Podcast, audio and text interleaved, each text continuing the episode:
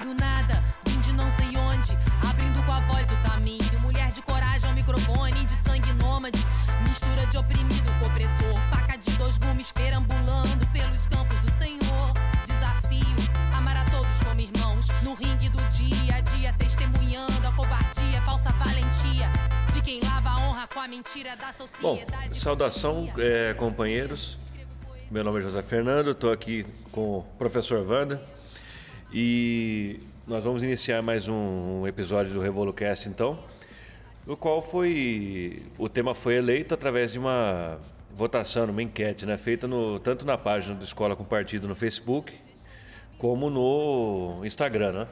É, o resultado é, acabou ficando empatado e aí a gente vai fazer um bem bolado mixando os dois temas, que é a participação política, né?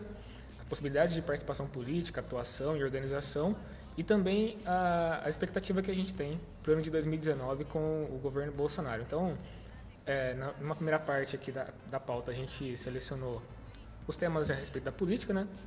Inicialmente explicar o que é a política, como ela funciona, como a gente compreende, né? Não como ela funciona. É, dar uma esboçada nas, nas bases teóricas, no que é necessário a gente entender para poder fazer uma boa análise política, entender o cenário. E, por último, a gente vai é, elencar as organizações políticas existentes, dizer, falar um pouco sobre elas e ver como elas atuam para tentar encaixar e qual é, qual é a experiência que a gente tem com essas, com essas organizações também, que é importante, né? A gente saber é, o que, que elas oferecem, o que, que a gente pode ter delas, dessas organizações, tanto partidos como movimentos, ONGs, tudo que elas oferecem em termos de atuação política e como que a gente pode se integrar elas para poder fazer, é, esboçar nossa atuação. Né?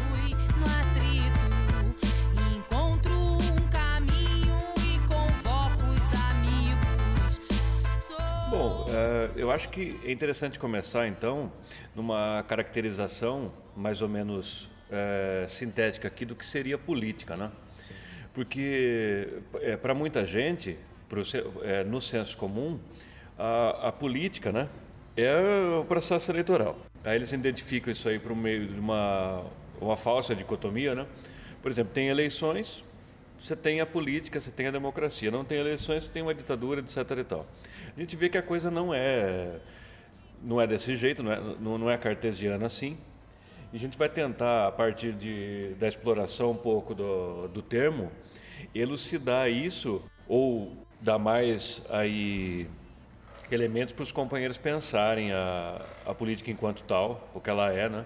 Nas minhas aulas de política na, na escola, quando eu lecionava, é, eu sempre caracterizava a política com meus alunos da forma como eu coloquei na pauta, que é uma, uma, uma atividade humana de se organizar, firmar acordos e estabelecer limites para o convívio em sociedade. É claro que outros animais também podem se organizar e tal, e ter esses acordos, mas assim, o ser humano leva isso a, uma, a um patamar bastante sofisticado e, e- e é progressivo. Assim, você vê que existem formas de é, fazer política que vão avançando, vão se tornando cada vez mais é, elaboradas e a gente tem hoje diversas maneiras de atuar. Assim como, você estava falando, existem é, compreensões limitadas da política, que seria apertar os botões lá na urna e, e pronto, fiz. Então, se você não é filiado a um partido, se você não, não vota, você é um ser apolítico. Na verdade, isso é, está errado. Você é um ser político na medida em que você faz acordos, você negocia, você coloca os seus interesses é, em questão. Existem formas efetivas de fazer isso e formas não efetivas. Então, a gente hoje a gente vai tentar se propor a mostrar como a gente considera uma forma mais efetiva de participação política. Né? Sim, eh, antes disso então, só para só para não fugir do nosso do nosso método, né? Do ponto de vista marxista, a política então, ela é um reflexo dos caminhos econômicos da sociedade. É, ela é, é por onde se dá o embate das classes, dos estamentos, da, enfim, dos setores sociais que estão em conflito aí para gerir determinada sociedade, né? E a política, no sentido se a gente for, porque, por exemplo, como nós somos marxistas, a gente concorda com Maquiavel. Marx concordava com ele. para quem não sabe, Nicolau Maquiavel era um, um teórico, né? Eh, na verdade, ele era um funcionário do Estado, mas um, um teórico da, da, da política que depois fez uma, uma revolução epistemológica, paradigmática no campo da polícia. Tirou a, a política da. Perdão, não é polícia, é política. Tirou a, a política daquele campo palaciano, daquelas coisas conspiratórias, e colocou ela como ela é. Ele define, então, em termos gerais, que política é luta pelo poder. E a gente concorda com isso. A gente acha que toda atuação política é uma forma de você tentar ganhar o poder de uma determinada sociedade, de um determinado estado, etc. E tal. É, alguns analistas, eu quero emendar, já que você falou isso no Maquiavel, eles têm um termo para quando existe uma crise de representatividade, uma crise política, que eles falam que existe um vácuo de poder. Então, que é uma, é uma forma de classificar o que seria uma falta de liderança política, né? E isso daí é uma pura mentira, não existe vácuo de poder, existe sempre é, alguém exercendo poder. Por mais que não pareça ou que você não consiga perceber, existem forças é, políticas que, que, atuam mesmo sem que você perceba. Por exemplo, hoje mesmo, é, o pessoal não se dá conta, mas existe uma interferência enorme política dos militares no poder. É, no STF. E o pessoal não se deu conta disso ainda. É muito difícil perceber. As pessoas não se dão conta de como esse poder é exercido. Então, assim, existem indícios e acho que qualquer pessoa que tenha uma mínima é, acurácia científica, ela procura primeiro os indícios para depois determinar qual é o cenário. Você não pode olhar para o cenário é, como ele parece, falar assim, ah, tem STF, tem Senado funcionando, tem, é, sei lá, os poderes constitucionais estão funcionando, então temos uma democracia. Não, não é bem assim. Tem que ver quem que é que está atuando né, com o poder, quem está exercendo o poder de fato, para poder é, determinar o, o, cenário político como, como, como ele é. Né? Exatamente. Aliás, o que, o que você está dizendo é uma é uma formulação muito interessante. A gente poderia até aprofundar o raciocínio agora, não era, não era tanto da pauta, mas é, vale ressaltar. É, isso aí é uma ilusão que o pessoal tem, que eles acreditam nisso aí, que se você tem um arremedo de instituições que são consideradas democráticas em funcionamento numa sociedade, você teria seus problemas democráticos resolvidos. O Brasil é uma prova cabal que isso aí não existe. O Brasil não tem Estado de Direito, tem lei aqui é da cabeça do juiz, é da cabeça de qualquer pessoa. Por exemplo, o STF, é quanto tem? 11 ministros ali? É, é um número bem pequeno.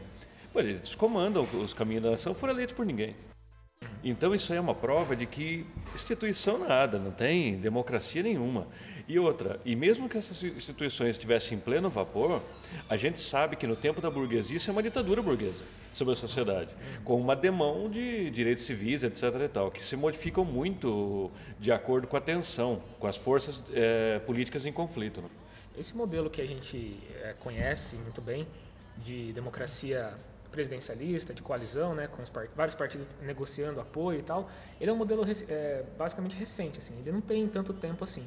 Mas mesmo assim, se, é, se a gente quiser entender mesmo o que, que a política é e como que ela é exercida, a gente precisa olhar quem são os atores de, de poder de fato. E o poder econômico, é, hoje em dia, no capitalismo, é o poder que mais importa. Você tem que rastrear para que, que essas pessoas trabalham. Você vai olhar um deputado, ver que ele está votando a favor ou contra um projeto de lei, você tem que analisar quem foi que financiou aquela campanha, a quem que aquele deputado responde, quais são as pautas que ele coloca. É óbvio que existem pautas ideológicas, mas em, na grande muito, maioria. Muito, em muito pequena medida. É, muito pequena eh, medida. E Eu maioria, diria até que quase nada. Não, não é. Essas pessoas trabalham pelo poder econômico. Hoje em dia a gente tem a bancada ruralista, tem Sim. as indústrias, o Senai, o, os patos da Fiesp que estão. É, que têm seus próprios interesses e eles colocam esses interesses a, a, em favor deles por meio dos deputados, senadores que aparentemente somos nós que elegemos, mas não, não somos. Então... Exatamente. Por isso, ficaria então, eu acho que, é, não sei se você concorda integralmente com isso, poderia, quero que você dê sua opinião depois, mas assim, isso aí que o companheiro Wander está falando é muito interessante no sentido de assim, é, a, a, o nosso, a democracia representativa, que é o que vigora hoje na, na República Brasileira, ela deveria ter o povo expressado ali dentro. Não está. Por exemplo, as mulheres são a maioria no Brasil, segundo o IBGE. Poucas mulheres são parlamentares, né? estão no Congresso Nacional. Pobres são a maioria no Brasil. Tem muito pouco representante da, da classe operária ali, ou quase nenhum.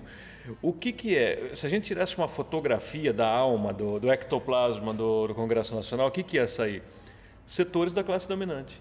Você tem ali os ruralistas, você tem o pessoal do lobby da indústria, que é bem fraco, estão apanhando bastante, vão apanhar mais o Bolsonaro ainda. Sim. Setores do sistema financeiro.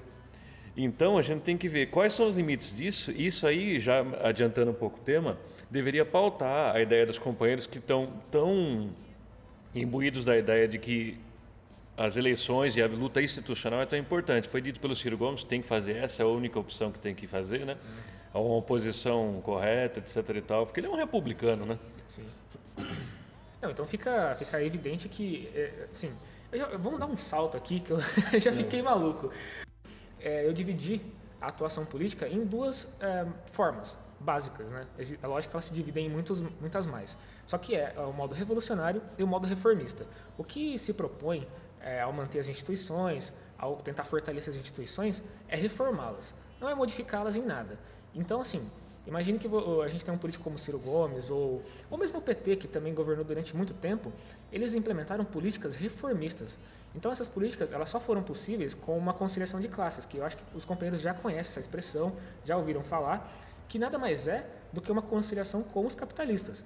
O que o Lula propôs em termos de reformas só foi possível, só foi encaminhado porque houve essa conciliação. Os empresários é, recuaram um pouco, entenderam que era é, necessário naquele momento que as políticas reformistas passassem mesmo pelo Congresso e, e elas tivessem, é, e elas fossem aprovadas. Então a gente tem é, Bolsa Família, ProUni, Enem, uma série de políticas que vieram decorrentes do governo Lula, mas que não atacam de fato a estrutura de classes que existe. Elas apenas reformam as instituições e dão a possibilidade de que as pessoas tenham o um mínimo de, de, dignidade. Então, desse ponto de vista, não existe nada de, de revolucionário no governo do PT, apesar de ser um governo popular, de ter uma política voltada para bem-estar social, né? Para o bem-estar social, para as classes é, menos abastadas, ela não traz nada de novo em, em termos de, de, política. É isso que os companheiros talvez não, não compreendam bem. Não é comunista, o PT não é revolucionário. O PT é um partido da esquerda, está no campo da esquerda, mas que atua dessa maneira, de maneira reformista. É, é um partido de amplas, que se apoia em amplas bases sociais. Os movimentos significativos de massa hoje eles são a base de apoio do PT, CUT, MST, uhum. é, principalmente, né? E uma outra centena aí de milhares de, de sindicatos e tudo mais que apoiam o governo do PT. E como foi assinalado mesmo, o PT não tem pretensões revolucionárias, né? Isso aí é o porque é, a gente costuma brincar, né? O, o, PSDB, que é o Partido Social Democrata do, do Brasil, brasileiro, não sei bem qual a que se refere a sigla, mas de social-democrata não tem nada. É só parar que o, o quem cumpre o papel so, social-democrata no Brasil foi o PT que cumpriu. É, e assim, o presidencialismo de coalizão, que é tão, foi tão criticado, inclusive pelo PSOL, que diz que o PT fez acordos, que fez mesmo. E o, o Lula mesmo nunca escondeu isso aí. Uhum. Ele sempre é, deixou claro que a política do PT era essa, de conciliação. Tanto que na primeira eleição do Lula, não sei se os companheiros estão, vão, vão se recordar, provavelmente sim, o, o aval, a subida do Lula ao poder, foi dada porque ele desposou como vice o Zé Alencar. Era um grande industrial era do PL naquela época, um partido bastante de direita. Então essa ali estava expressa a conciliação de classes, o que seria possível fazer naquele momento, era um momento de muita efervescência. A burguesia achou por bem que usasse então a Frente Popular como uma um, um colchão ali é, para rebater as, a, a insatisfação popular que vinha depois de anos de desgraça do, do governo neoliberal do do Fernando Henrique. E se o só uma, uma nota, se o Bolsonaro fizer mesmo tudo que ele e o Paulo Guedes estão dizendo, o Fernando Henrique vai parecer comunista. É, cabe a gente é, fazer uma, uma pequena explicação aqui sobre o que, que seria o governo neoliberal. Acho que muita gente que ouve nosso podcast, pelo que eu tenho percebido, é, ou não compreende muito bem, ou não tem idade para ter vivido a experiência de conhecer um governo neoliberal. O que, que o governo neoliberal faz? Então, assim, quando Fernando Henrique é, assumiu o governo, depois de um governo provisório, depois da crise do Collor, é, o Fernando Henrique estava com uma, uma, bomba relógio na mão ali. Ele tipo, precisava resolver vários problemas. Não vamos negar aqui que o que foi deixado para ele era de fato um problema. E como é que eles propuseram resolver esse problema? Privatizando tudo que tivesse no Brasil. Então a Vale foi é, privatizada nesse momento, as empresas de telecomunicação foram privatizadas nesse momento, e isso causou um efeito de estabilização. O Fernando Henrique ele tem esse mérito, eu, acho que eu posso dizer isso, de ter pegado o Brasil num, num momento bastante crítico e ter estabilizado. Não numa coisa boa, não, não, quer dizer que estabilizou num momento bom, numa coisa é, que beneficiava muita gente, porque a gente viu no final do governo dele que tinha muita gente que estava morrendo de fome com as Sim. políticas neoliberais, porque não era gasto um centavo em política de bem-estar social, que é o, a, a essência do governo dele. Hoje seria entendido como um, governo de austeridade. Um governo né? de austeridade. É, todo o Brasil pagou um preço enorme por aquilo. O que o pessoal não entende é que a política de privatização, é, num primeiro momento, ela, ela te dá caixa. Então você consegue manobrar aqui e ali, você, sei lá, consegue abaixar a taxa de juro, é, você consegue, como o Wander disse, estabilizar um pouco o país. Só que o, o que estourou depois foi um negócio enorme e, todo, e não é só no Brasil. O neoliberalismo que foi implantado pela Margaret Thatcher na, na Inglaterra deixou o país numa penúria enorme. Estouraram greves de todo quanto é jeito. O Chile pinochetista, do mesmo jeito. Onde o neoliberalismo pisa, ele faz um estrago significativo nas forças produtivas, em todas as, as, reservas do país, tudo mais, e tanto que nenhuma riqueza nacional está salvaguardada sobre o governo desse povo aí. O que o, o, o governo liberal em geral faz é entregar essa administração da, das, das riquezas para os capitalistas. E o que, eles, o que os capitalistas querem fazer é ter lucro. Então eles não vão ter lucro, eles não vão lucrar nada se eles não esfolarem ao máximo a força de trabalho. Então o resultado a longo prazo de política neoliberal é, é em geral isso, é uma população pauperizada, um arroxo salarial enorme e a população em pobreza. Você pode estabilizar economicamente o país, porque isso abre brecha para investimentos estrangeiros. Então, no, no, período do Fernando Henrique, a gente teve é, um ascenso ao crédito enorme do Brasil via FMI, que é o Fundo Monetário Internacional.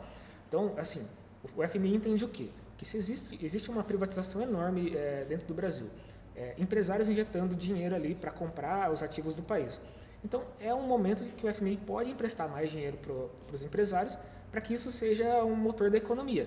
Em teoria, isso parece muito bonito, muito funcional. Só que no longo prazo, como a gente viu no final do governo Fernando Henrique, o que a gente tinha é, no Brasil era, era uma desgraça, era o caos econômico social total, né? A, a, privatização, ela, ela tem como mote, os defensores dela, eles partem por aquele princípio assim, você pega uma coisa da administração estatal, que por excelência é ruim, eles dizem isso aí, já é uma falácia é, e você abre para iniciativa privada e você vai gerar a partir daí a concorrência. Mentira. Porque, é, veja bem, quais são as grandes concorrências que você tem no, no ramo da telecomunicação? Nenhuma, você tem um monopólio. Porque a Net comprou, a Claro que comprou não sei o que, é só é um monopólio total. É, mais um, se for para ter um monopólio, que seja um monopólio estatal. Como assim? Não dá, não dá para a gente ter a ideia de que a privatização vai melhorar porque um administrador capitalista, um empreendedor aí vai pegar as rédeas dos negócios, porque assim, ele tem que tirar lucro para ele e para os investidores dele. O, o delírio do, do, neoliberalismo, dos novos é, liberais que surgem aí, é de que vai existir uma sociedade em que todo mundo seja capaz de poder investir, lucrar e gerar riqueza no país através da, iniciativa, da livre iniciativa. Isso é muito bonito, isso é nossa.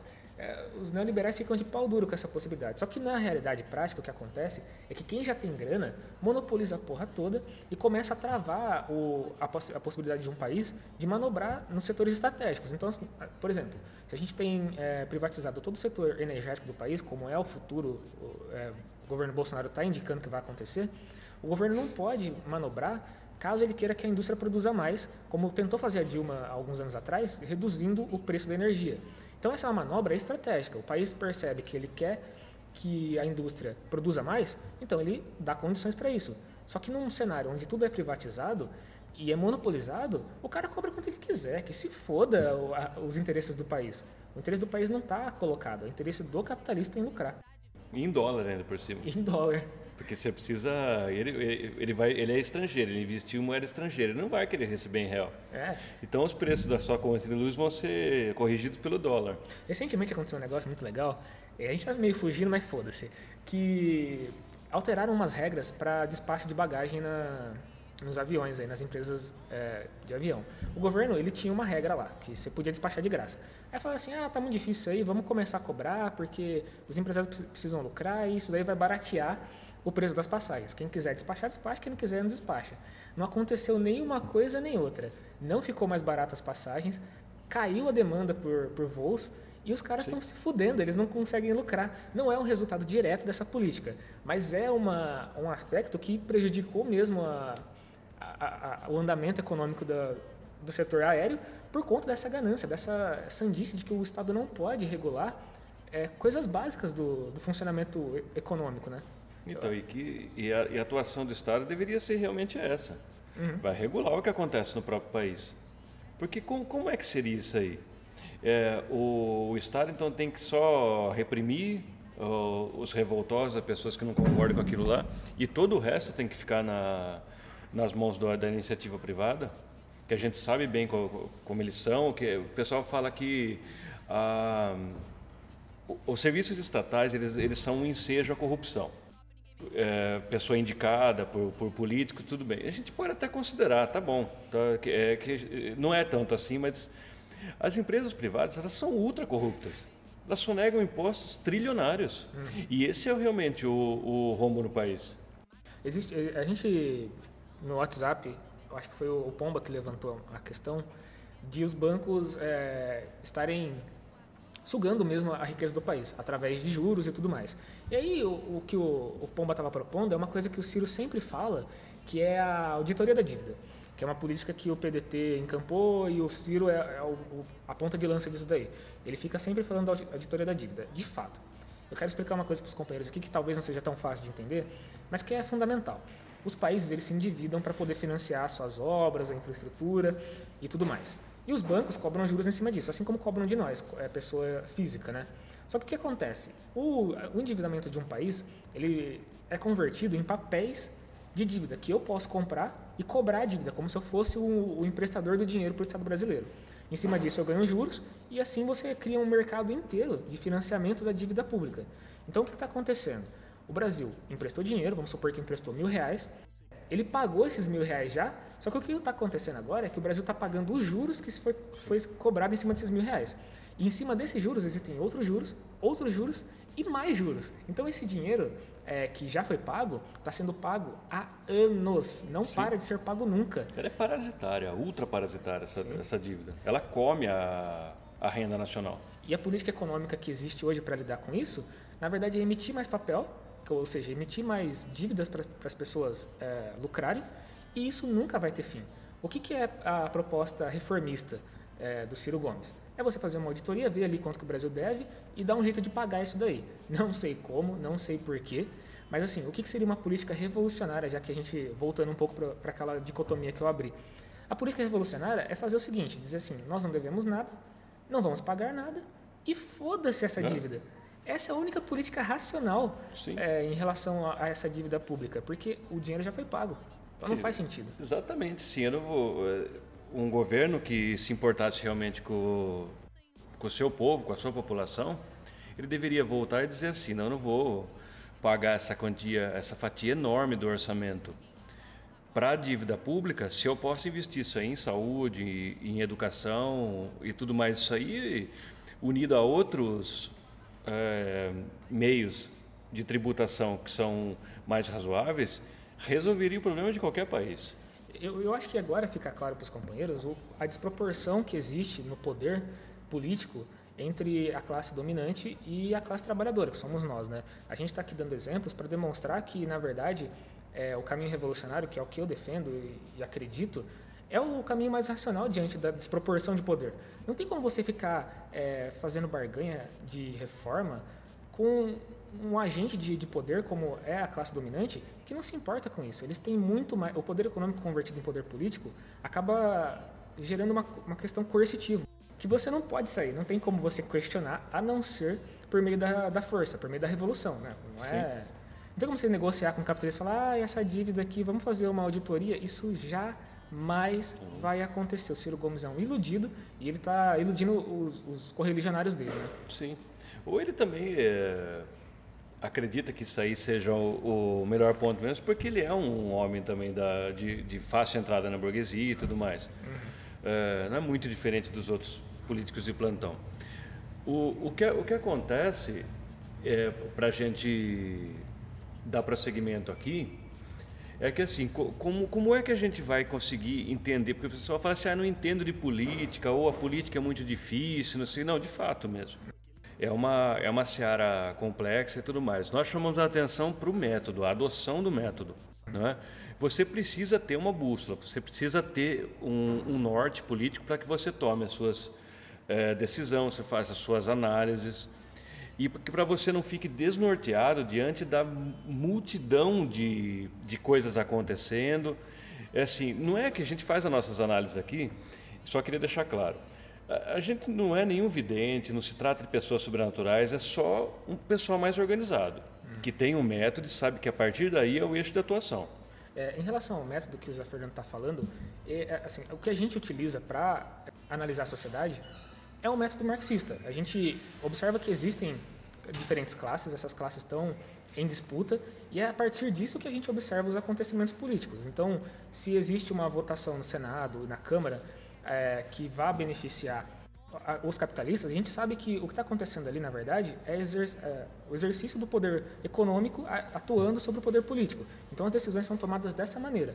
Você observa a, que, a qual classe aquela decisão está tá servindo e você tira a sua conclusão. Não é nada não é nada muito elaborado, não é um, a gente não tem que ler oito livros para tomar uma decisão e fazer uma análise. A gente já leu essas coisas, a gente já tem uma base e um método. Esse é Sim. realmente o que está falando. A gente tem uma forma para analisar. Se você olha o que está acontecendo por fora, na, na, superfície, às vezes você pode pensar, nossa, uma votação acirrada que deu uma, um resultado imprevisível. Não. Aquilo ali é tudo milimetricamente pensado. O STF também, as instituições que não são, aparentemente não são políticas, também atuam politicamente. Você pode observar isso claramente na STF Sim. hoje, priorizando a perseguição a determinados políticos e a outros não. Tudo isso é reflexo da atuação Exatamente. das classes, da, da, luta de classes. Né? Foi muito bom se tocar nesse assunto. Só queria chamar a atenção dos companheiros para um assunto que foi, entrou em voga agora na, na, nesse final de semana, né?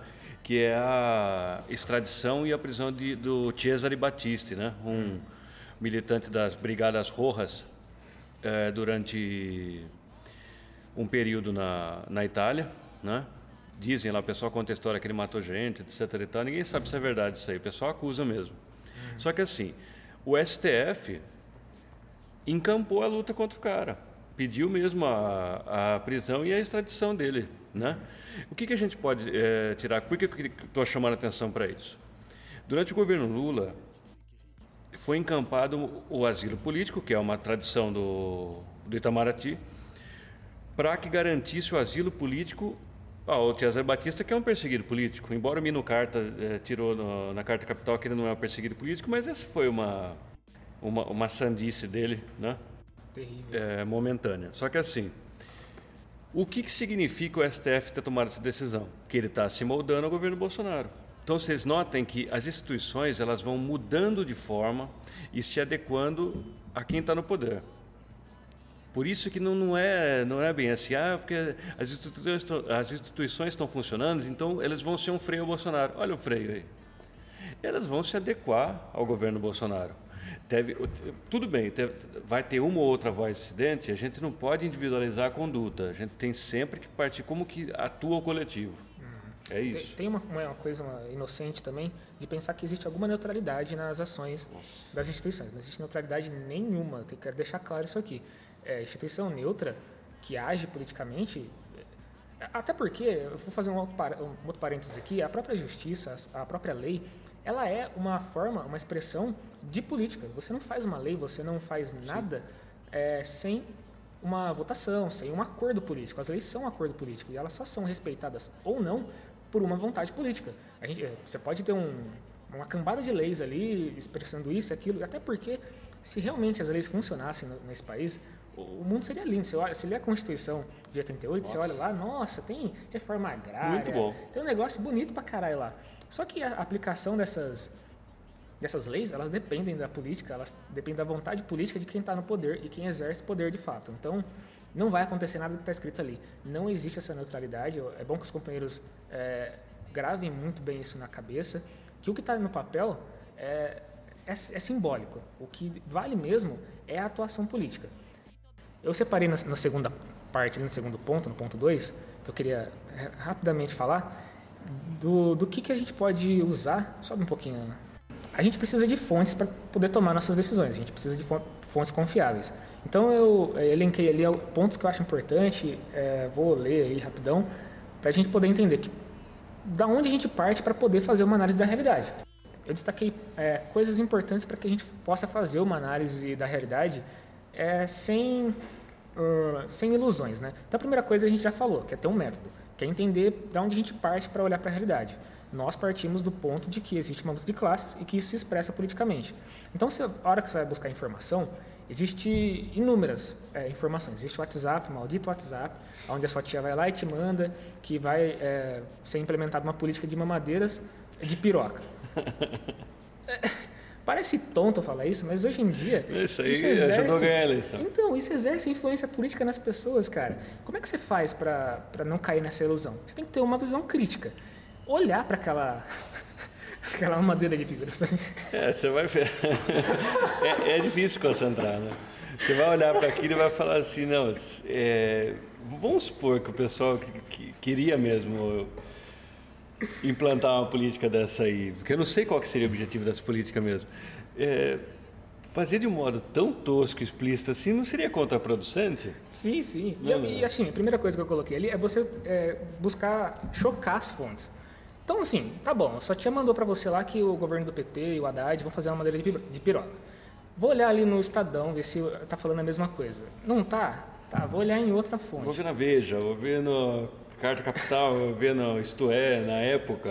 Então, o ponto é esse, é buscar fontes variadas, não, não pegar o que você recebe é, de imediato e assimilar como verdade, né?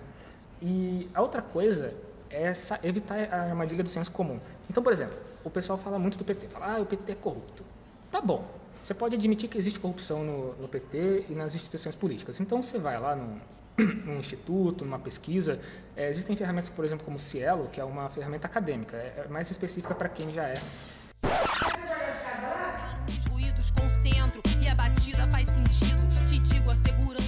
É. Ai, cara, você é uma madeira de piroca. Eu não consigo ficar sério falando disso, cara. Essa porra tem... que é muito ridículo, cara. É tosco demais e exerceu uma influência enorme, enorme, na cabeça das pessoas. As pessoas pautaram o voto delas por essa porra dessa madeira de piroca. Nem existe essa merda aí, né? Que, que outra, que governo que ia ser? Uma vez inventaram que o Kim Jong-un queria que todo mundo cortasse o, cabelo igual a ele, sabe aquele cabelo de tigela? Pô, mó da hora aquele cabelo. E o pessoal concordou com isso aí. É, falou, não, é verdade, você viu só lá, ninguém pode ter o corte de cabelo diferente. Daí você pensa assim, o nível de repressão que era necessário para você cortar o cabelo igual aquele cara. Nossa. E o governo ia mover pessoas para fiscalizar se cada barbearia estava cortando igual a ele.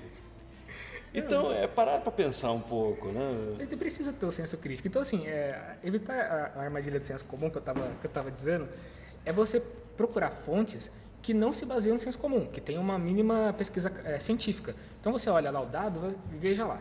Bom, tem fontes do IBGE, tem algum instituto, é, sei lá, que, que pesquisa isso há anos, que está endossando aquela, aquela informação. Então você tem formas de poder escapar do senso comum, de dizer assim, ah, o PT é corrupto, como eu estava dizendo, um exemplo, né? Existem rankings, existem pesquisas que mostram o número de candidatos que estão sob processo, que estão sendo indiciados. Você tem que olhar os números, não adianta você é, basear sua opinião e depois tomar uma, uma atitude prática no, no quesito político baseado no senso comum. Isso é uma falha gravíssima. É, uma, é, um erro que vai te levar para um caminho que você não conhece, que te aliena, né? É alienação pura isso.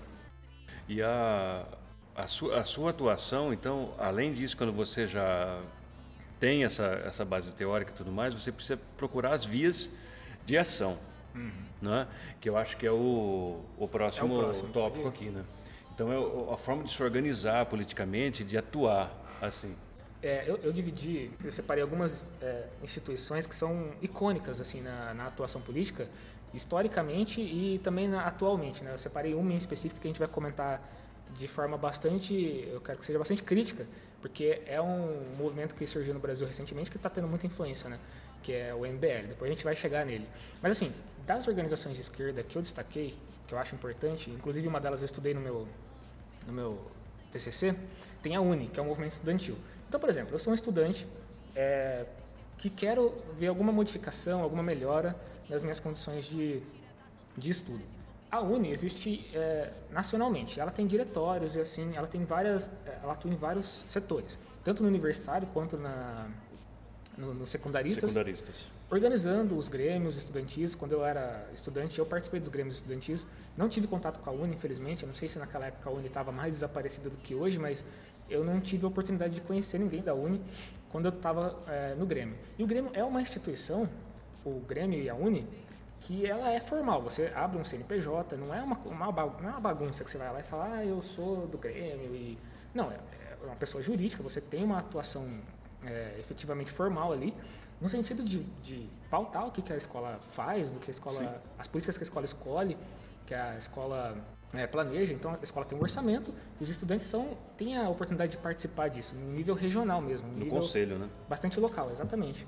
E aí, a, trocando em miúdos aí, a, a Uni, as, as organizações dos secundaristas, elas são o quê? Elas são um núcleo de aglutinação do, dos estudantes organizados, uhum. que eles para dar a eles o, o respaldo para atuar politicamente.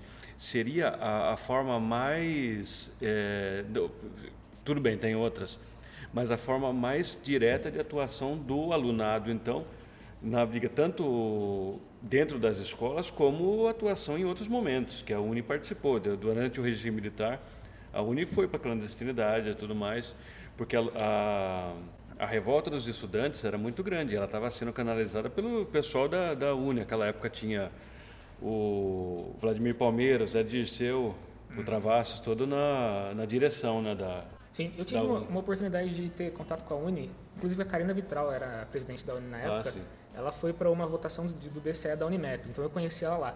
É, foi um pouco desastroso a, a visita dela na Unimap, porque acabou mais tumultuando a, a votação do que ajudando mesmo os estudantes a compreender. Porque Unimap, né, cara, é um, um coxinhato ali. O pessoal é super pequeno burguês e é, ela não conseguiu ter voz ali. Acabou que não, a atuação dela não foi efetiva. Mas a Uni, ela tem esse papel. Ela, ela comparece nas votações de, de DCS, de chapas em geral, de organização de estudantes, e fornece ali uma, uma base para os estudantes atuarem. Porque individualmente sua atuação é nula. Você não pode falar assim, ah, eu sou um estudante e vou atuar politicamente aqui. É, você imagina só o cara com um mochilinho, um caderno na mão, ele chega lá e vê destruído pela burocracia da, da escola, e quanto mais é estatal. Exatamente, você não tem voz. A representação organizada ela é fundamental por isso. Ela dá sustenta, é, sustentação à voz de uma organização. Sim. Então, Se individualiza a conduta, essa é uma questão anarquista, né? Uhum. Ela devia ser rejeitada pelos marxistas, por quem se pretende marxista pelo menos. E aí já chama atenção que para os companheiros também que a gente aqui como é eu, por exemplo, como sou trotskista, eu acho que a atuação política mais é, aguda que você pode ter é dentro de um partido revolucionário. Fora é difícil, você vai ficar incompleto, né? É, como a gente falou. Assim, você, é, entrar num partido reformista, vai ficar fazendo o que lá? É difícil. Não vai mudar porra nenhuma. Essa que é a grande questão. Ou se juntar a um grande movimento, como é o MST, como é. Ou, ou, no caso, você é um operário, você se sindicaliza e passa a militar na CUT, né? uhum. né? Também é uma forma também. É, porque aquilo lá também é um partido da classe operária também. Só uma coisa importante que a atuação prática, então, a gente está falando aqui muito de ação, de atuação, ela tem que estar tá balizada por uma, uma formação teórica básica, né? Você não vai Sim. entrar nessas, nessas organizações para atuar simplesmente. Você não pode sair de boca aberta gritando aí sem saber Qualquer o que você está fazendo. Qualquer coisa que você quer. Você é. tirar uma palavra de ordem, você precisa ter formação política. Você, você precisa ter teoria. É, como Marx dizia, a teoria não substitui a força hum. da, das massas, mas a, a teoria das, se transforma em, em arma quando ela é absorvida pelas massas. Então, é uma coisa é, é totalmente dependente da outra. Né? Sim. E o RevoluCast nada mais é do que uma, um estímulo a isso, né? Exatamente. A formação política, primeiro teórica, para depois É a, a, arma da crítica. É isso aí. Não substitui a crítica das armas, mas estamos fazendo a nossa parte. Né? A minha alma tá armada e apontada para a cara do sucesso. Os pais sem voz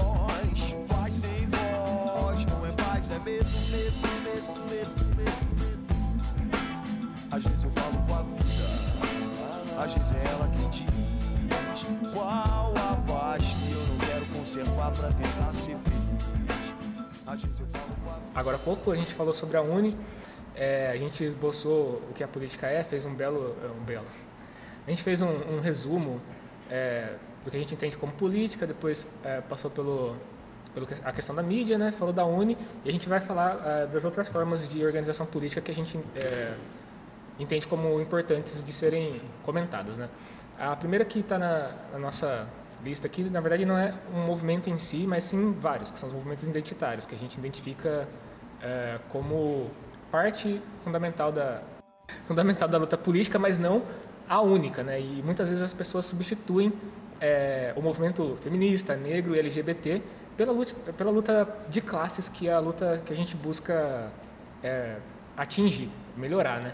E esse tipo de, de movimento, como a gente assinalou já anteriormente, que infelizmente não ficou gravado, ele, ele tem sua, sua importância, ele deve ser, sim, é, ter seu, seu espaço na, na, luta política, mas não deve ser o protagonista, porque o que realmente está é, tá na estrutura da exploração e da, da opressão mesmo é a questão da luta de classes. Então a gente tenta priorizar isso, tenta é, dar uma luz para que os movimentos, tanto feminista quanto negro e LGBT, entendam que a luta deles é importante, mas dentro desse, dessas, todas essas lutas existe uma luta muito maior, que é a luta de classes. Né? Sim, é, aproveitando a oportunidade, a gente vai é, fazer algumas considerações a respeito de como é que a gente compreende isso, porque muitas vezes dá-se a impressão de que nós estamos contra esses movimentos. Que nós estamos posicionados contra os gays, contra o, as feministas, e não, não é assim. Esses setores, eu, eu, não, eu não sei bem por qual razão, mas eles são meio refratários a debate. Eles ficam muito exaltados quando você coloca em questão os métodos de luta deles. Não, notem, não a essência da luta, porque a gente entende que esses setores mesmo são é, extremamente oprimidos na sociedade. A gente entende, como marxista, que ó, a violência do, do, do, oprimido não pode ser comparada à violência do opressor. A gente é, sabe que eles vão lutar por qual, quaisquer meio que tiver mesmo a, à, disposição deles. Só que a gente tem que, como a gente se, se pretende tá, constituir a, a vanguarda do proletariado com o pensamento marxista, munir as massas dessa, dessa arma que é, que, é, que é a teoria marxista de libertação, nós também a gente se vê na obrigação de pelo menos colocar isso no debate, né? E como que a gente faz isso? Criticando o método, não a luta. Então, só vamos frisar aqui: não estamos contra os movimentos das minorias, do, do negro, do, do, gay, das mulheres. Pelo contrário, estamos do lado deles. São setores que estão oprimidos, é, principalmente os negros e as mulheres, eles são maioria na sociedade. Hum. Né? É, não estamos contra eles, mas nós é, temos uma oposição metodológica. Eu observo muito é, nesse, nesse, nessas lutas é a questão da representatividade. As pessoas consideram muito importante que exista a representação. Então, ter um negro numa novela, ter uma, um LGBT num filme, ter uma... Isso é comemorado, né? Isso, ter uma mulher numa posição de vanguarda, mas é uma posição de destaque, de poder. Isso é importante, eu considero como uma coisa importante, mas o simbolismo em si, o campo simbólico, ele é limitado. Se você tem... É... Vamos supor aqui, vamos fazer um exercício de, de hipotético, de que os negros é, não sofressem opressão, que do dia para noite alcançassem a, a, libertação e pudessem ser considerados como iguais na sociedade, sem nenhuma discriminação nem nada. O que, que ia ficar mantido, mesmo com essa, com essa, o alcance dessa igualdade? Iam ficar mantidas as estruturas de, de opressão de classe. Então, o negro pobre apesar dele ter ascendido, ele ainda continuaria pesando sobre eh, os negros ricos, na verdade, né? Continuariam pesando sobre os negros pobres, as mulheres. A, a, o capitalismo ele sempre busca estruturas hierarquizantes para poder legitimar sua sua dominância. Então, mesmo que os negros não sofressem essa essa opressão, existiria uma classe ainda em que os negros estariam oprimidos. Não, isso não libertaria todos eles. Exatamente. Não é uma, uma questão de, é, de escolher um ou outro para ser libertado, mas de libertar todos. É, até porque na sociedade de classes, é, que você tem estabelecido o, a dominância de uma classe sobre as outras, você tem opressores e oprimidos. E você vai ter setores que são mais oprimidos que os outros. Uhum. E, e, por esse ponto de vista, você não vai libertar é, determinado setor da sociedade porque você integrou ele ao sistema. De jeito nenhum, você manteve intacta a estrutura opressora do sistema. E é isso que o pessoal tem que entender. Não, e esse é o ponto principal. Eu até dei um exemplo anteriormente que quero reforçar. É, do, do, juiz, né? Do juiz, das pessoas de destaque, é, que ascendem a uma posição de poder, mas que estão a serviço é, de uma estrutura de opressão. Por exemplo, tem o Joaquim Barbosa, que é, o, é um caso bastante marcante. O cara estava no STF julgando o Partido dos Trabalhadores em, em, claro, em claro prejuízo à classe trabalhadora ali. Ele não estava ajudando nenhum negro, ele não estava fazendo nenhum papel importante. Pelo contrário. Muito pelo contrário, ele estava é, exaltando uma, uma classe que é predominantemente branca, que é a classe dominante, e que é predominantemente racista. Os caras querem é, manter é, o poder, a estrutura como ela está, porque isso os beneficia. Ter o Joaquim Barbosa à frente da, do processo do mensalão não foi nenhum avanço para os negros, não representa nada de importante.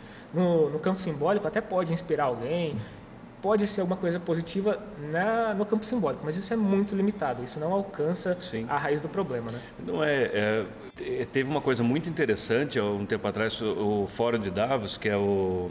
É quase que um, uma discussão de como os países imperialistas vão esfolar os outros. Né? Uma coisa assim, se reúne lá os economistas da, dessas nações aí, que são aves de rapina, na verdade, né? Um setor muito pequeno burguês, eu não sei se foi a mídia ninja ou se, ou se foi aquele quebrando o tabu, que são extremamente é, pequeno burgueses nas suas apreciações, nas suas análises, né? É, acho que todo, todos os companheiros conhecem, porque são, são é, páginas de grande divulgação no, no, Facebook, pelo menos. E eles tiraram uma. Falaram assim: vai ter mulher no fórum, sim. Aí era todas as mulheres que iam participar do fórum da. Tá, e aí? Nessa, aproveitando o time disso aí, tem um cartunista muito bom, um, um que eu gosto muito, é o Vitor Teixeira. E ele colocou, ele fez uma. Foi rechaçado, foi destruído lá pelo pessoal, mas assim, olha o raciocínio dele. Depois a gente pode até é, colocar no. Quando a gente for via, é, disponibilizar o podcast, pode colocar a charge dele também ali para o pessoal ver. Dá para fazer. Ele colocou assim: vai ter mulher na Gestapo sim. Aí tá lá, os nazistas, lá, não sei o quê. Então, ele está perguntando, é, a arte dele foi provocação. Até quando isso aí é... O nazismo seria o quê? Mais, mais inclusivo? Como é que é? As mulheres iam matar o judeu, daí tá tudo bem? O que, que é isso? Isso não faz o menor sentido. Não, não. Outro aspecto da, das lutas identitárias que é, é, bastante problemático é a questão do punitivismo. É, isso está na raiz do método também. Por quê? É, eu citei e eu gostaria de reforçar, agora que a gente está gravando de fato, é, que é, o, o, que aconteceu no caso do ônibus, do ejaculador do ônibus, é, esse ano acho que aconteceu, né? Que que acontecia ali?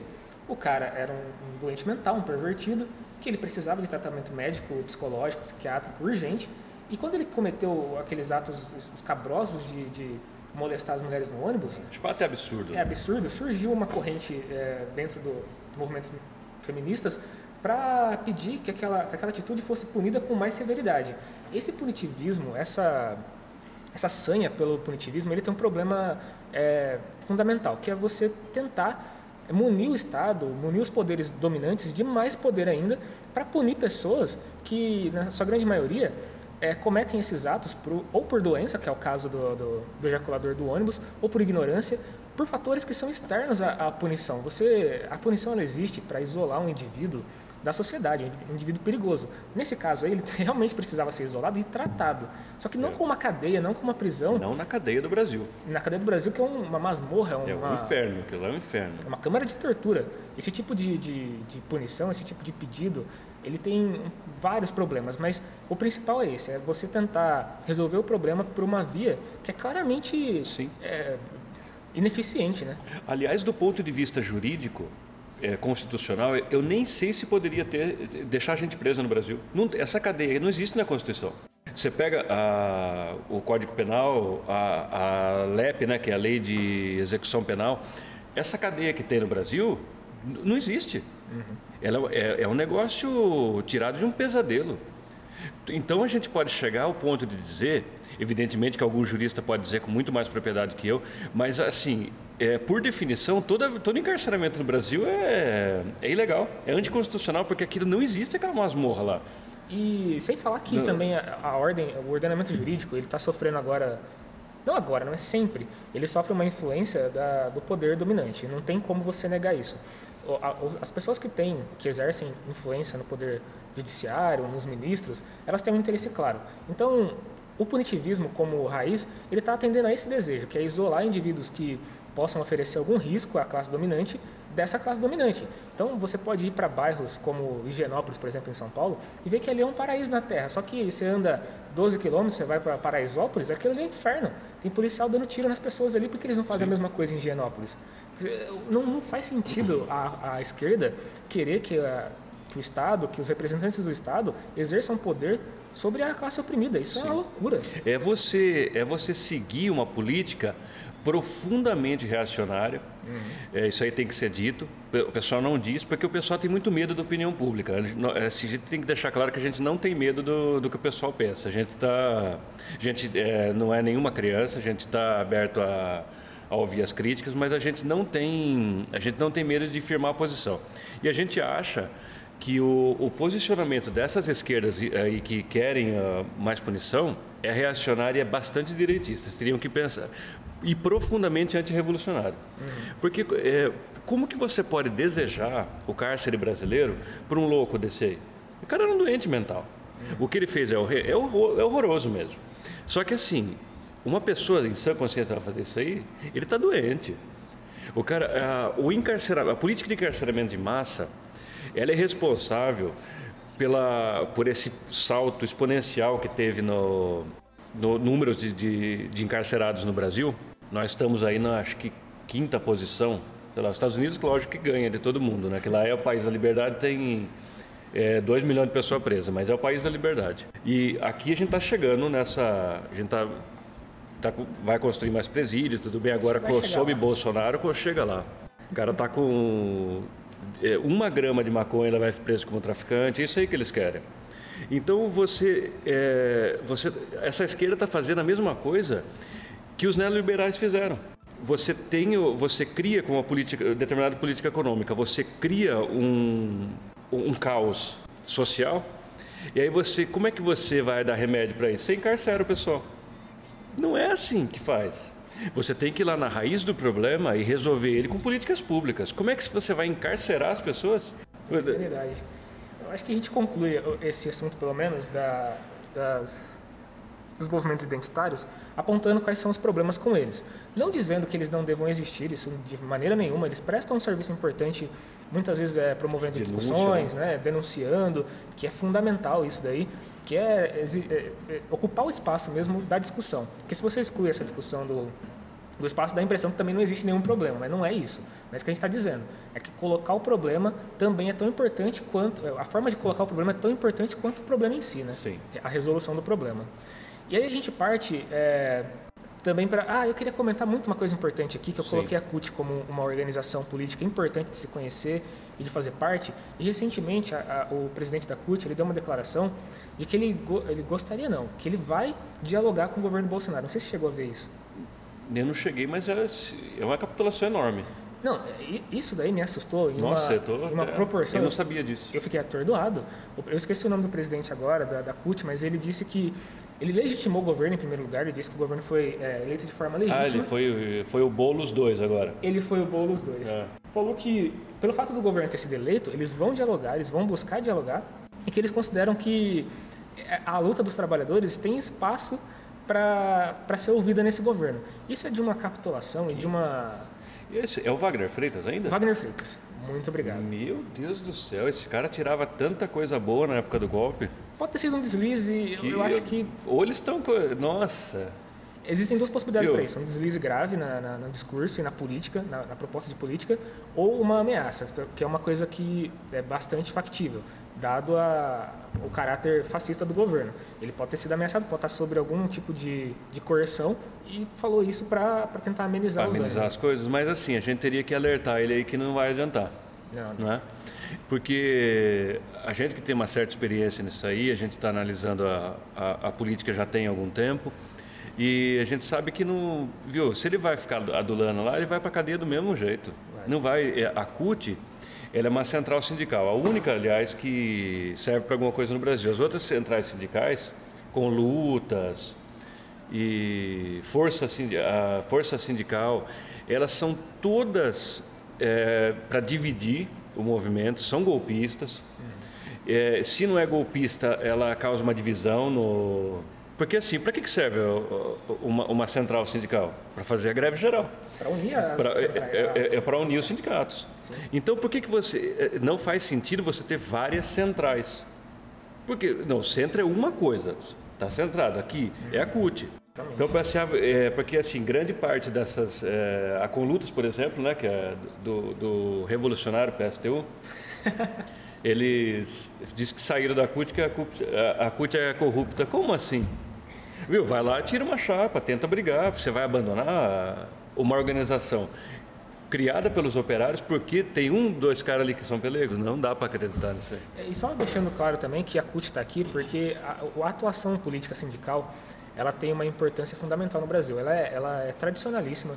Assim, existem, exis- existiram muitos movimentos sindicais e existiu um período em que eles foram proibidos porque eles exercem uma, uma, uma força que é de organizar a luta política, claro que de forma bastante segmentada, né? porque tem o sindicato de todas as profissões, cada uma busca disso, da sua maneira se organizar, mas no, no final das contas, o que eles buscam é reivindicar os seus próprios direitos. Muitos, muitas conquistas que, que a gente tem hoje, ela é advinda dessa luta sindical. Os companheiros que se organizaram, que buscaram é, pedir por direitos, inspiraram outros que fizeram a mesma coisa. Então, Sim. é um processo político que é fundamental.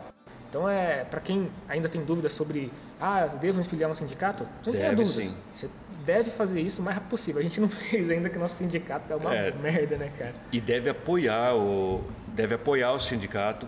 E se você identifica o que é muito fácil e e é muito comum mesmo, que existe uma diretoria capituladora, uma coisa, você deve formar uma chapa, é, jogar a luta dentro do sindicato, é, montar uma série de, de, de pautas que você é, deseja ver contemplada, então, na- e- mas não deixar, não abandonar simplesmente porque tem umas pessoas lá que estão tomando um rumo que você não considera é, correto. Né? Bom, é, resta claro então para todos os companheiros que existem muitas maneiras de, de, de se organizar. É, a gente falou aqui da, da, da CUT, do, dos sindicatos e tudo mais. E assim, tem uma outra também que, que é fundamental e importante, talvez a mais conhecida de todas, que é a organização em torno de partidos. A gente eu, pelo, menos, nunca me filiei a nenhum partido, mas eu já flertei com vários. Inclusive, eu tenho uma, uma confissão a fazer que eu já é, flertei com partidos que hoje eu considero que não, não atendem à minha luta. Por exemplo, o PSOL. Na época da faculdade, o PSOL tem uma atuação muito grande nas faculdades e eu vi que eles representavam ali um, interesses que me, me contemplavam. Falei, pô, eles estão lutando as lutas identitárias. Isso me, de certa forma, me Fez seduziu. sentido, né? É, fez sentido na, naquele momento. Conversei muito com a galera do PSOL da, da Unimap, a gente debateu muito. Eu estava prestes a me filiar no PSOL quando eu estava fazendo a faculdade. Eu acabei mudando de ideia, mas, é, assim, a, a- a filiação partidária é importante porque os partidos eles promovem é, nas suas plenárias discussões importantes sobre o cenário político. Alguns partidos fazem análises de conjuntura que dão uma, uma noção para quem. Que não é todo mundo também que vai parar para ler todos os jornais, Sim. fazer todas as análises. Então, se você tem um partido que faça isso por você, é a oportunidade que você tem de poder entender melhor o, o- cenário político e tomar Exatamente. suas próprias decisões e, e fazer suas análises a partir de um, do, do partido, né? A partir É. do partido. É que você, o, o, o partido político ele é um reflexo da organização política da, de setores sociais. Por isso que ele tem, há partidos de várias matizes. Quando o pessoal fala que ah, tem muito partido no Brasil, tem que fazer isso, fazer aquilo, a gente diz não. Se o cara quiser legalizar ali 100 partidos, vai legalizar 100 partidos. Isso aí é, isso aí é democracia. E se há um setor social que ele acha que ele deve se unir num, num, num partido XYZ, ele vai, ele vai fazer. Ele tem o direito, a sociedade tem o direito de se organizar. Não cabe a, aos legisladores, aos juízes, escolher como, quando e por que uma, um setor social eh, pode se organizar em torno de, de hipóteses que ele, que ele entende correta. Isso é muito importante, desculpa te interromper, porque no Brasil existe uma iniciativa política na tentativa de criar a cláusula de barreira que, em tese, proibiria é, a criação de novos partidos e, e É fascista, limitaria, é, limitaria a- o exercício de certos partidos pequenos dentro do legislativo. Isso é uma coisa que vem sendo flertada há muito tempo, baseada na experiência norte-americana, que é bipartidária, né? É. Eles fazem essa... É que muita gente sabe que não é, né? Então, na a verdade... gente chega lá, né? Na verdade, não é. Existem várias correntes dentro desse bipart- bipartidarismo, mas no Brasil não existe essa cláusula de barreira, apesar da direita, nossa, amar essa, essa ideia de ter dois partidos e poder centralizar o lobby ali naqueles partidos, concentrar poder em, em tese, né? Mas isso daí, é, é- é- como você já falou, é um absurdo, não, não cabe Não. essa atitude. Tem que deixar fazer quantos partidos existirem, cada um com a sua determinação e, e análise política própria. É, ainda nos partidos, vamos continuar nos partidos, né? Ah, a gente vai citar, por exemplo, você tem que ver que dentro de um partido você não vai poder dar muito assim, ah, minha opinião, não sei o quê. Ali você tem uma. Isso não é ruim. Calma, deixa eu, deixa eu concluir isso, não é ruim. É, há de se seguir uma disciplina programática. Outros partidos, alguns partidos são mais ideológicos e outros são a, a filiação é uma mera formalidade. O cara tem lá, o cara é filiado, mas não dá nada, não participa da vida partidária e tudo mais. O próprio partido faz essa sinergia. Depende, tem partidos muito pequenos e muito aguerridos e tem gigantes que são fisiológicos, como o, o PMDB, né? O PMDB é um exemplo clássico disso, porque a- a- o pessoal talvez não conheça a estrutura de um partido, mas o partido ele delibera as suas decisões e recom- recomenda não, ele determina para os filiados. Então, se o partido, é, como o PMDB, por exemplo, diz que vai votar certa lei de uma determinada forma, todo mundo daquele partido que está eleito, né, como deputado, estadual, federal, vai votar é, daquela mesma maneira.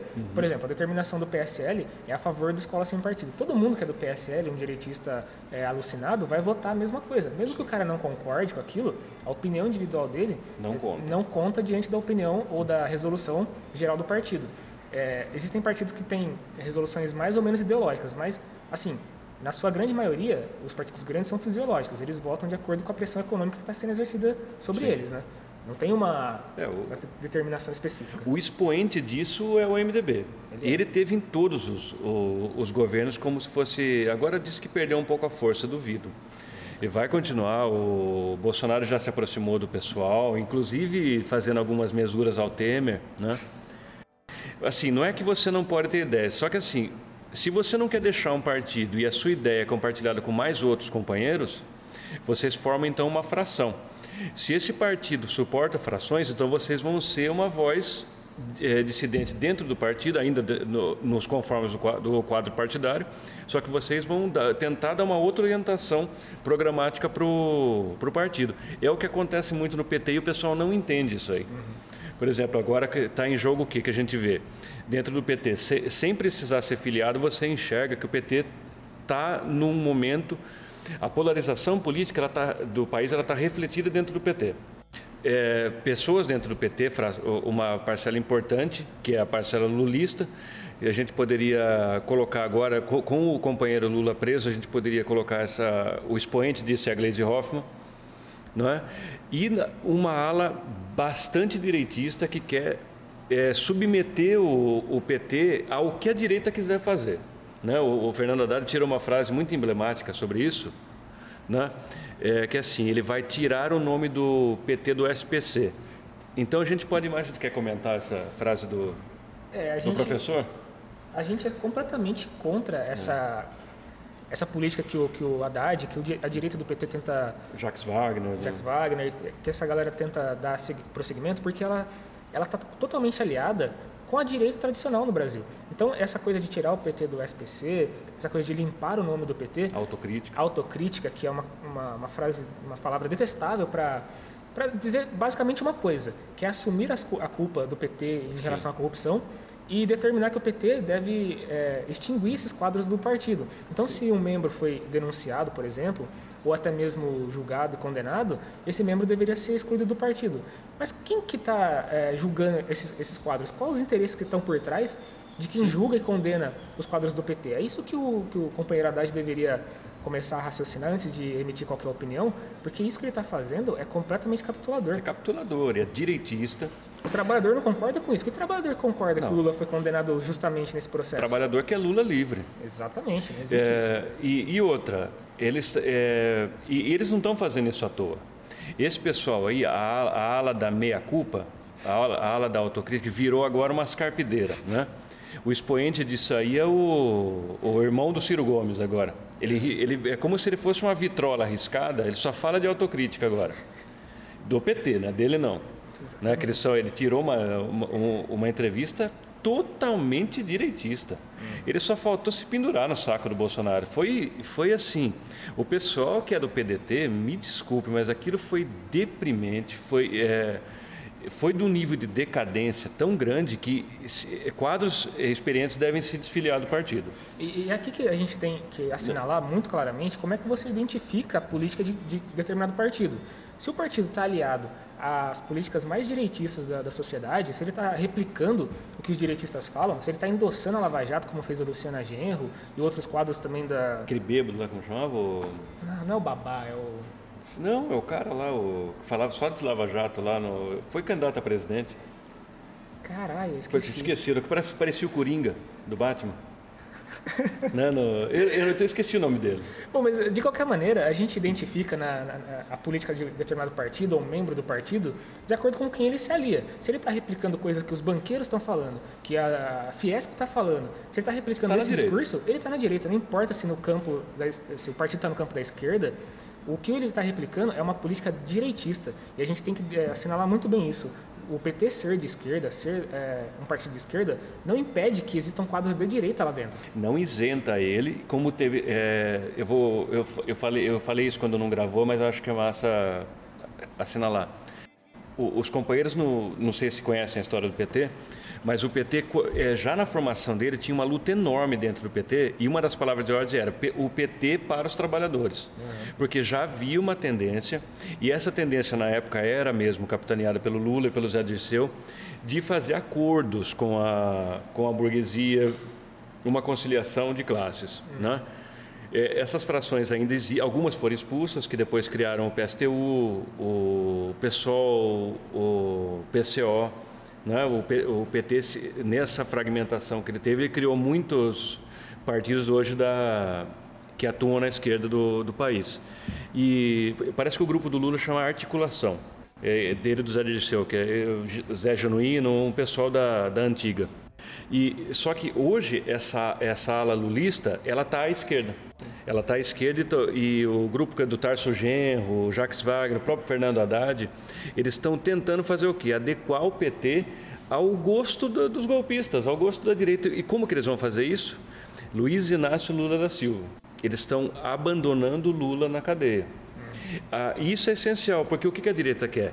Se o PT abandonar o Lula na cadeia, vir, virar a página do golpe, finalmente, e levar para frente uma política direitista, vai ser quase uma, uma, uma oposição consentida. Uhum. Uma, um MDB da época da, da ditadura. Essa é a capitulação que a gente quer evitar e, e encarecidamente pedir aos companheiros do PT que evitem, que lutem o, o máximo que puderem Sim. contra isso, porque se o PT se transformar nisso que eles estão construindo, que é um partido meramente progressista em algumas pautas, Sim. mas que não se opõe e também não faz uma ligação direta com a, com a base de trabalhadores, com a CUT, com o MST, o PT acaba. O PT vai PT virar mais um, PM, mais um MDB da vida aí, Sim. de partido de políticas fisiológicas e de acordos com a, com a classe é, dominante que não favorecem o trabalhador em nada. Né? Pode mudar o nome de Partido dos Trabalhadores para Partido Capitulador. Exatamente, seria muito. É de PT para PC, né? e eu, eu, gostaria de falar também, por exemplo, quem está nessa onda de abandonar que a, a, pauta não pode mais ser Lula livre, que isso aí, é, ele, é, é essa pessoa que eu vou citar, acha que o, a polarização, a continuação da luta não está na liberdade ou não do Lula, não, não é isso aí, que não ficou claro até agora, porque um, uma liminar do, do Marco Aurélio de Mello mobilizou a caserna. Será que esse homem é importante ou não? O, o país ficou num, num compasso de espera tão angustiante que a alta cúpula do Exército se reuniu imediatamente. Então, doutor Marcelo Freixo, dá para abandonar o Lula lá? Ele não representa mais nada? Quem que representa as UPPs que você defende? A polícia carioca, né? Que você anda passando pano que, a, que não mataram a Marielle, né? Bom, então é, é, é muito importante o que você está falando, porque, inclusive, um detalhe importante é que a caserna se reuniu não em qualquer lugar. Eles se reuniram, é, se reuniram no segundo andar da STF. Olha aonde que eles estão governando. É na casa deles, né? Na casa deles. O Dias Toffoli, que é o, é o ministro que ministro de estimação dos O militares. ministro Fantoche, né? O ministro Fantoche, ele está replicando uma política que é determinada pelos militares. E é bom assinalar também qual é a política dos militares, porque o pessoal acaba, acho que não conhece muito bem a história do militarismo no Brasil, mas ele tem uma, uma origem completamente é, maluca. Eles eram, são, né, por definição, positivistas desde a origem. Eles acreditam que existe uma ordem é, que deva ser seguida, a ordem progresso que está na bandeira, né, que é uma frase É um dístico positivista. positivista, e que não é uma ordem em progresso vinda de qualquer um a qualquer custo. É uma ordem vinda de pessoas iluminadas que tenham é, Grandes homens heróis. grandes homens, heróis, eh, intelectuais reconhecidos. São pessoas que ditariam o que deve ser a política de cima para baixo a partir de um conhecimento que eles consideram que seja válido. Não é uma ordem democrática. Eles nunca pregaram isso, nunca se alinharam a isso. Eles são positivistas e são imperialistas também. Eles se aliam a políticas é, é, muito parecidas com a dos Estados Unidos. é, foram a favor de mandar tropas para o Haiti quando os Estados Unidos requisitou isso daí. Cumprindo um papel vergonhoso do ponto de vista internacional. São- Foi lá oprimir o, o povo haitiano que já estava massacrado Sim. por políticas econômicas desastrosas, desastres naturais também. A política militar é essa, é uma política capituladora diante do imperialismo e bastante hierárquica. Exatamente. E, e completamente antidemocrática. Se- é claro isso. né? E se a gente for fazer uma, uma digressão do, do ponto de vista histórico, a gente vai, achar, a gente não vai encontrar muitas tomadas de postura legalista do Exército de Caxias, não. Há muito e muito, muito tempo, e isso é muito tempo mesmo, que o Exército não cumpre um papel legalista, né, de, de guardião da, da, da, ordem, da ordem estabelecida. Claro que do ponto de vista, a gente está falando do ponto de vista do papel, né? É, da, da- do regime burguês, eles sempre tentaram manter a ordem, né? Aquele papel, mas eu digo aquele papel pretoriano, de salvaguardar mesmo as instituições e tudo mais. Pelo contrário, eles são golpistas. O que eles estão fazendo no STF, quem não percebeu ainda, a gente vai indicar duas coisas. Ou você está com problema de vista, não está conseguindo ler direito as notícias, né?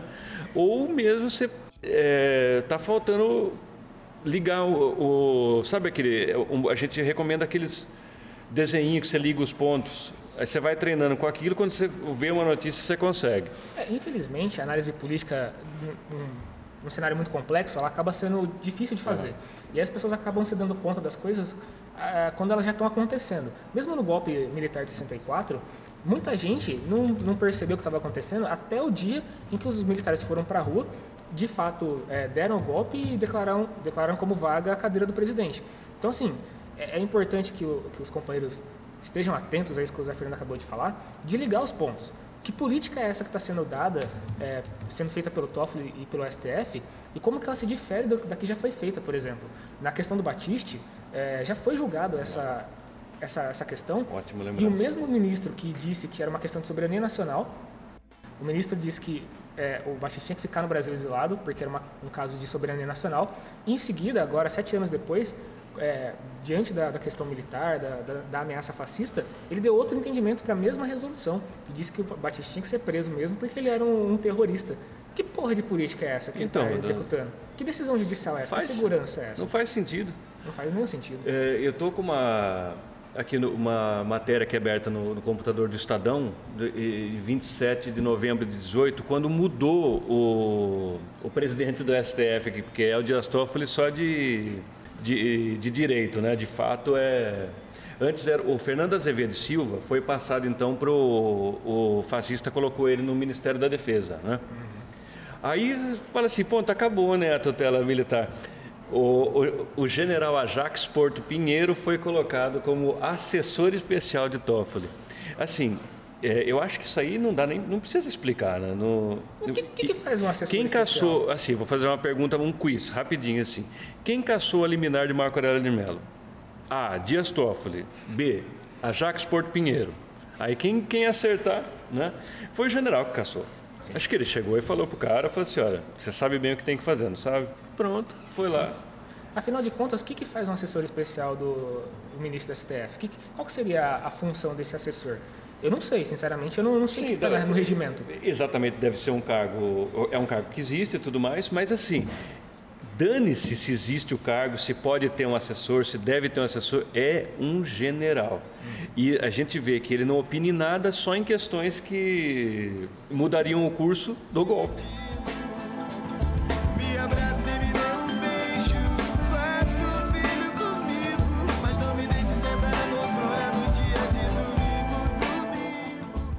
Para fechar então, falar sobre o MBL, que é esse movimento direitista que surge em 2013.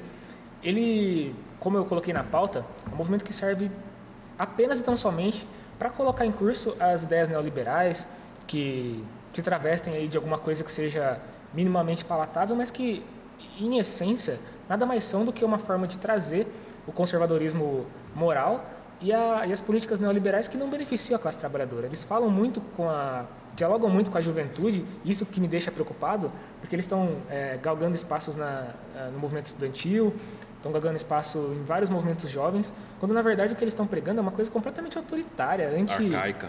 É, antiprogressista. Eles são o churume mesmo da, da, da ideologia burguesa que está sendo colocado goela abaixo e pro, propiciando diversos retrocessos no Brasil. É. Né? São, são idiotas guiando idiotas, cegos guiando cegos.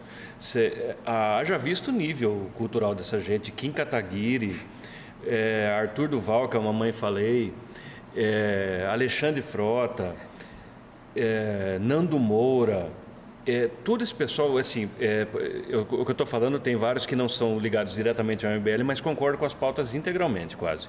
É, esse povo aí, eles são contraditórios, eles são hipócritas. Por quê? Primeiro, eles, eles são contra o Estado, agora são deputados. Um já era vereador, que é o Fernando Holliday. É, agora, eles eram antissistema, estão no sistema. Aliás, estão, estão na base de apoio do presidente.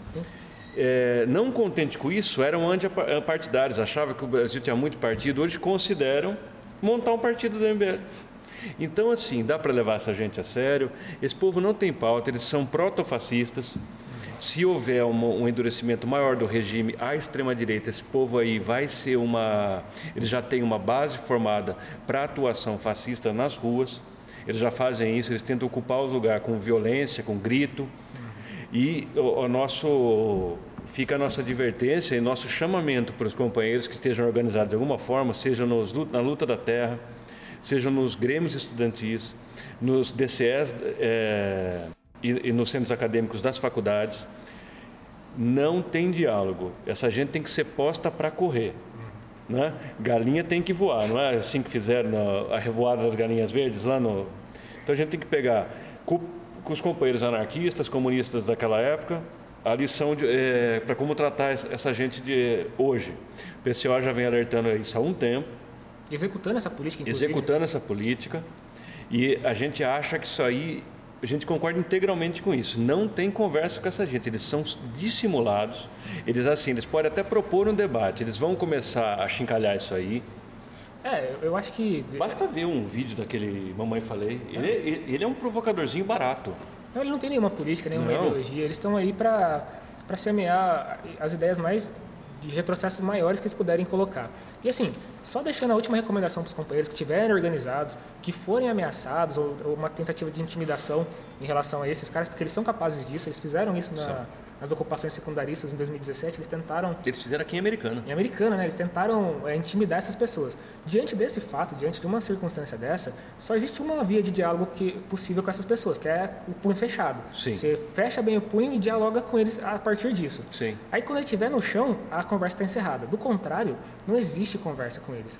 Não, não tem que falar nada para esses caras. Eles têm que ser postos para fora. Postos maneira... para correr. Eles não vão ocupar os espaços. Exatamente. Não vão da maneira mais, mais assintosa possível. Não é dialogar. O cara fala, ah, vamos fazer um debate aqui porque minhas ideias reacionárias são melhores que as suas. Como é que você vai debater com um cara desse? Não, não existe vai. isso. Então, eu, eu, acho que assim a gente consegue é, concluir esse assunto de, das, das, formas políticas que a gente entende como válidas, é, que a gente analisa, e deixar a recomendação aos companheiros que se organizem. Esse momento é, político exige isso, exige que vocês produzam conteúdo, repliquem conteúdo, que se, é, se sindicalizem, entrem nos partidos, o que for. Não fujam da luta agora. Exatamente. É, parece que está tudo acabado, que o Bolsonaro ganhou, acabou, vou dormir. Não, não, não, é. não é assim que funciona. O governo é fraco. Exatamente. É, ele não tem a maioria. A gente já falou isso exaustivas vezes, mas nunca é muito lembrar. Dá para dá pra gente forjar um novo rumo para esse país aqui, que não merece essa, essa canga que eles estão querendo colocar aí. Nós não vamos abaixar a cabeça e esse, ele não vai ter um governo fácil, ele não vai colocar essas medidas de enriquecimento dessa minoria ridícula que ele gosta aí, à custa do, do, do, do suor e a revelia dos sonhos de, de todos os membros da classe operária. Bom, então fica assim então, pessoal, até a próxima semana. Muito obrigado por quem ouviu e, e curtiu. E é isso aí, valeu. É pela paz que eu quero seguir, é pela paz que eu quero seguir,